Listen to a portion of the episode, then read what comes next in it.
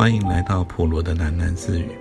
不论你在何处听到这个节目，都可以到 First Story 这个平台上面找到我的频道，并留言回馈。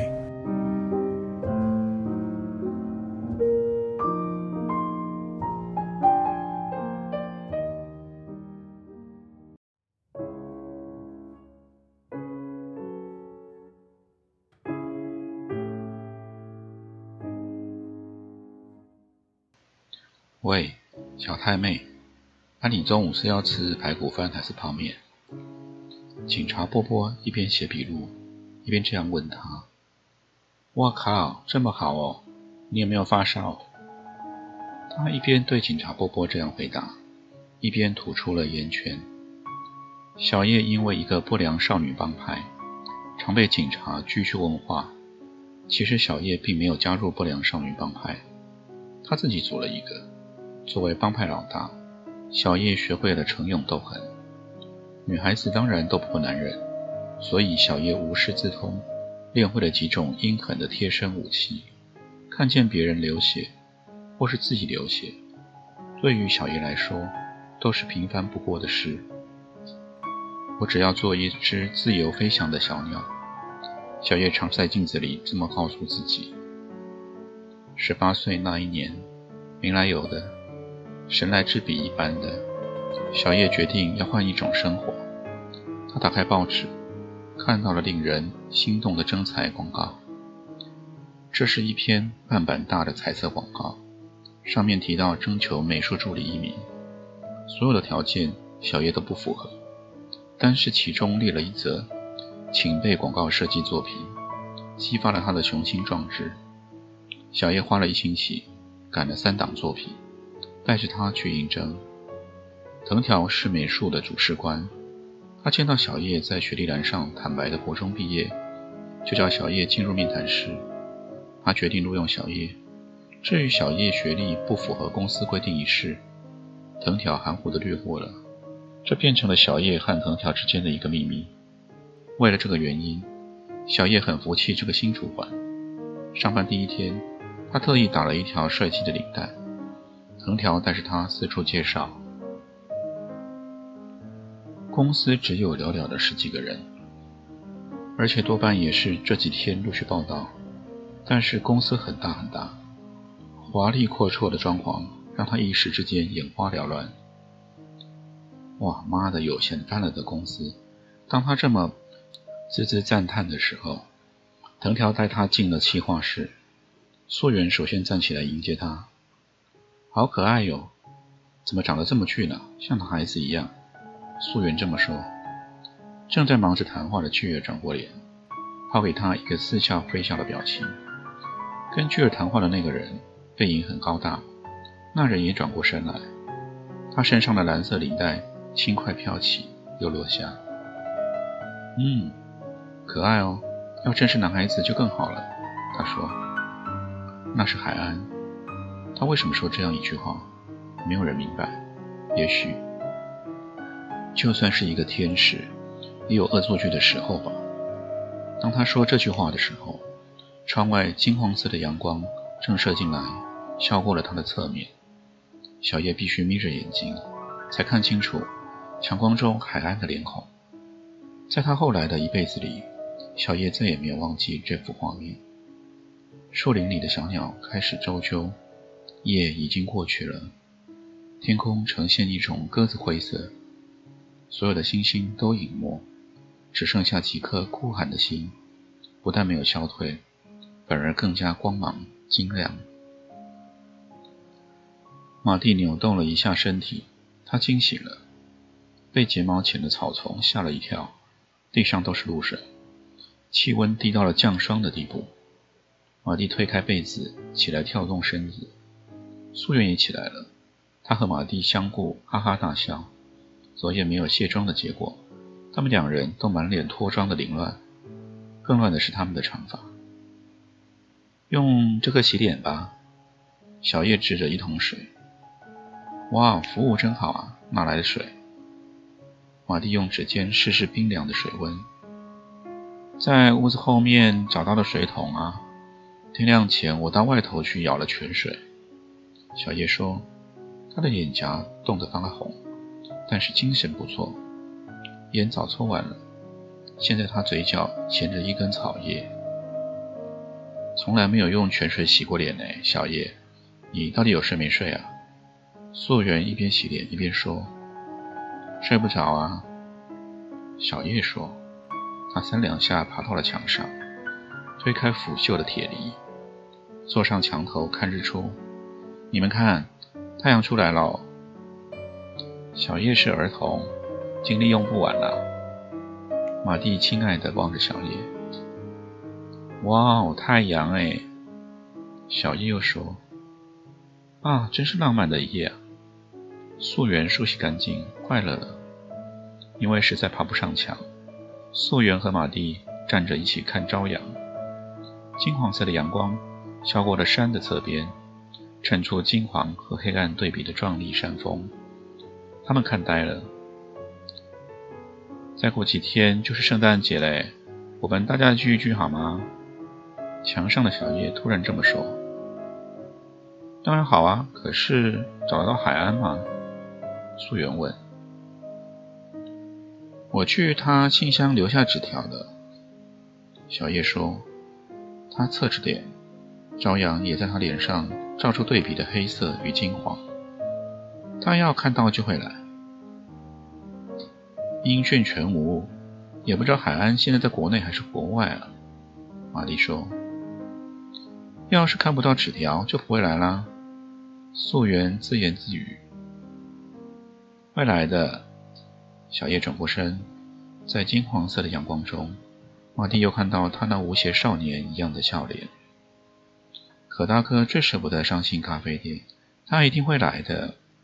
小叶这么说。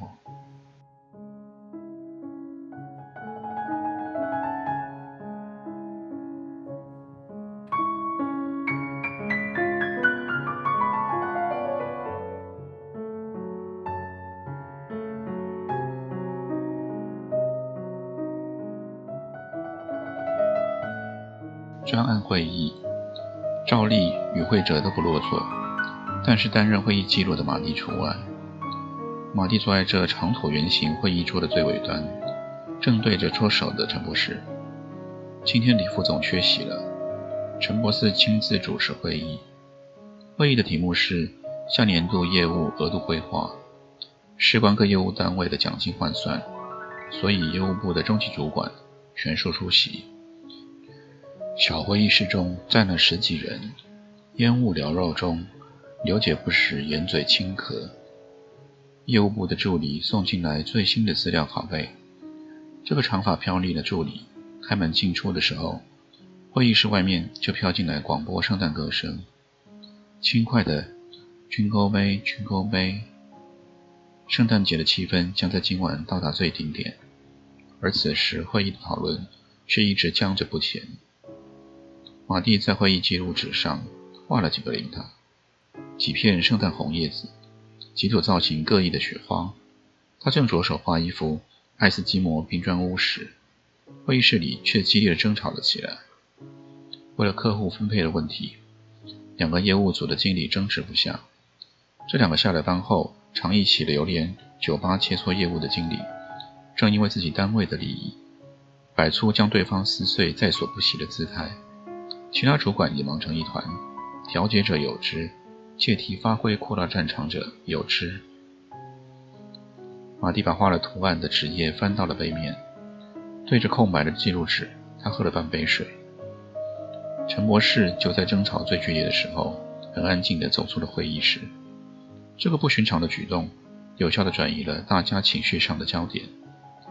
吵闹中的主管们都静了下来，面面相觑。那表情之茫然，小部分是因为不解，大部分是为了有仲裁权的陈博士一走，这争吵就变得多余而索然无味了。大家都望向马蒂，马蒂站起来，走出会议室。公司窗外的夜空一片黑暗，早过了下班时分。会议室外头的同事们大都已经离去了。明天就是圣诞节，台北市的圣诞夜。虽然商业味道远多过宗教的气息，但毕竟是包装的很美好的节庆夜晚。这一晚有太多精彩的节目。马蒂穿过空荡的办公室，来到陈博士的办公室门外，敲了敲门，没听到回应。马蒂推门而入，看见站在落地窗前的陈博士。陈博士摘下了厚厚的眼镜，窗外的街景与车灯，在他眼里糊散成一片晃动的光点，看起来多么像是匹兹堡的圣诞夜，多么冷又多么美的宾州大学校园里。垂挂满满到天际的圣诞灯球，在四处飘来的圣歌声中，世界变成了银白色的无忧天堂。现在陈博士又好像回到那个天堂。陈博士眯起了眼睛。那时候的陈博士是这么年轻，那时候的人生是这么的纯净简单。作为一个留学生，陈博士的人生就是钻研他的物理，悠游在物理学的境界里。陈博士相信。世界上的万事万物都可以用例句来解释，这是一个在理论上非常单纯的世界，一切都是作用力、方向与结果。不可逆的时间作用在陈博士的身上，结果是他毕业了，不再是个学生，他开始在经济上独立面对自己的人生。人生有这么多种方向，每一种方向又产生了不同的结果。曾几何时。乔布斯变成了这样一个大企业的领导人、拥有者，甚至是父亲。看着这么多主管吵成了一团，不论多么烦，也不能放手不管的父亲。曾经是那么简单的人生，现在理论上简单依旧，可是实际上沉重不堪。陈博士对着窗外的灯海入迷了。在这冬夜里，他怀念雪乡中的圣诞节。从小。土生土长在南国的陈博士，竟然对那遥远的异地生出了一种乡愁。会还要不要开呢？陈博士，马蒂在他背后轻声问。我差点忘了今天是圣诞夜了。陈博士说着，转向马蒂，跟他们说不用再吵了。客户再怎么分也不可能公平。问题出在奖金结构，叫他们散会吧。说我会重拟出一份奖金计算方法，解决问题。要不要叫财务部留下来帮您呢？不用了。陈博士揉揉被眼睛压酸的鼻梁，又说：“他们帮不上，我自己来。跟他们说后天上班时会再重开一次，到时候我用新的奖金方式来跟他们谈。”好，马蒂说。这时候他该转身退出，但他并没有走。马蒂知道，公司的奖金制度问题十分复杂。虽然身为董事长兼任总经理，至轴于公司几个握有大客户的老主管，陈博士也轻易碰不得这个问题。陈博士的脸看起来是这么的疲惫，但他今晚是不会休息的了。马蒂有一点同情他，为了公司，陈博士几乎变成了一个日夜无休的工作狂。马蒂，我有没有告诉过你？当年拿到学位的时候，我的心里其实很茫然。没有哎。陈博士抬头看了马蒂一眼，窗外的车灯投射过来，在他脸上造成了一种阴晴不定的效果。那时候我有两条路：继续走学术路线，或是走进社会，找个工作过一般人的生涯。我选择了后者。陈博士看着窗外。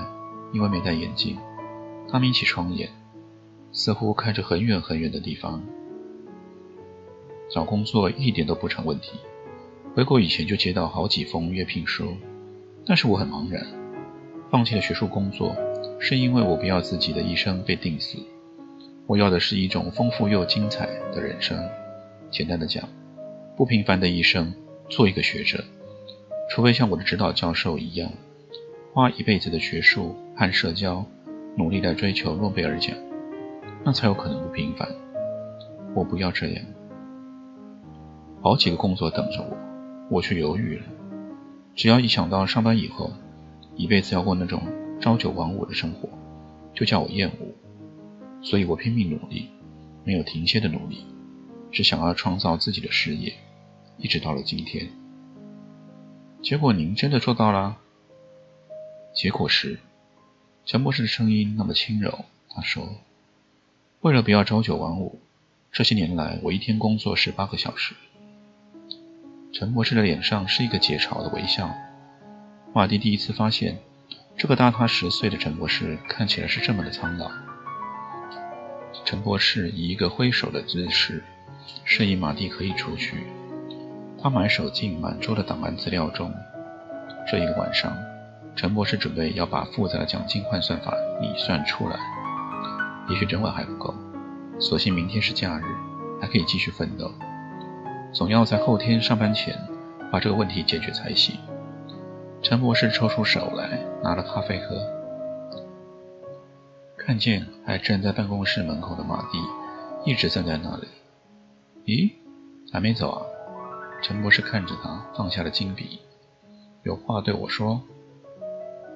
陈博士，马蒂清了清喉咙，是有一些事想要提，但沉默了一会儿之后，他只是淡淡的说：“祝您圣诞节快乐，陈博士。”马蒂留下了会议记录夹给陈博士，记录夹里藏着一个白色的信封。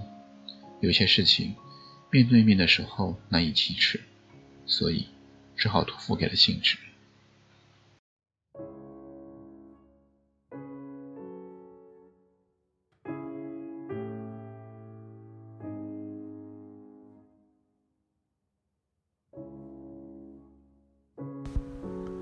今天先念到这里，我们改天见。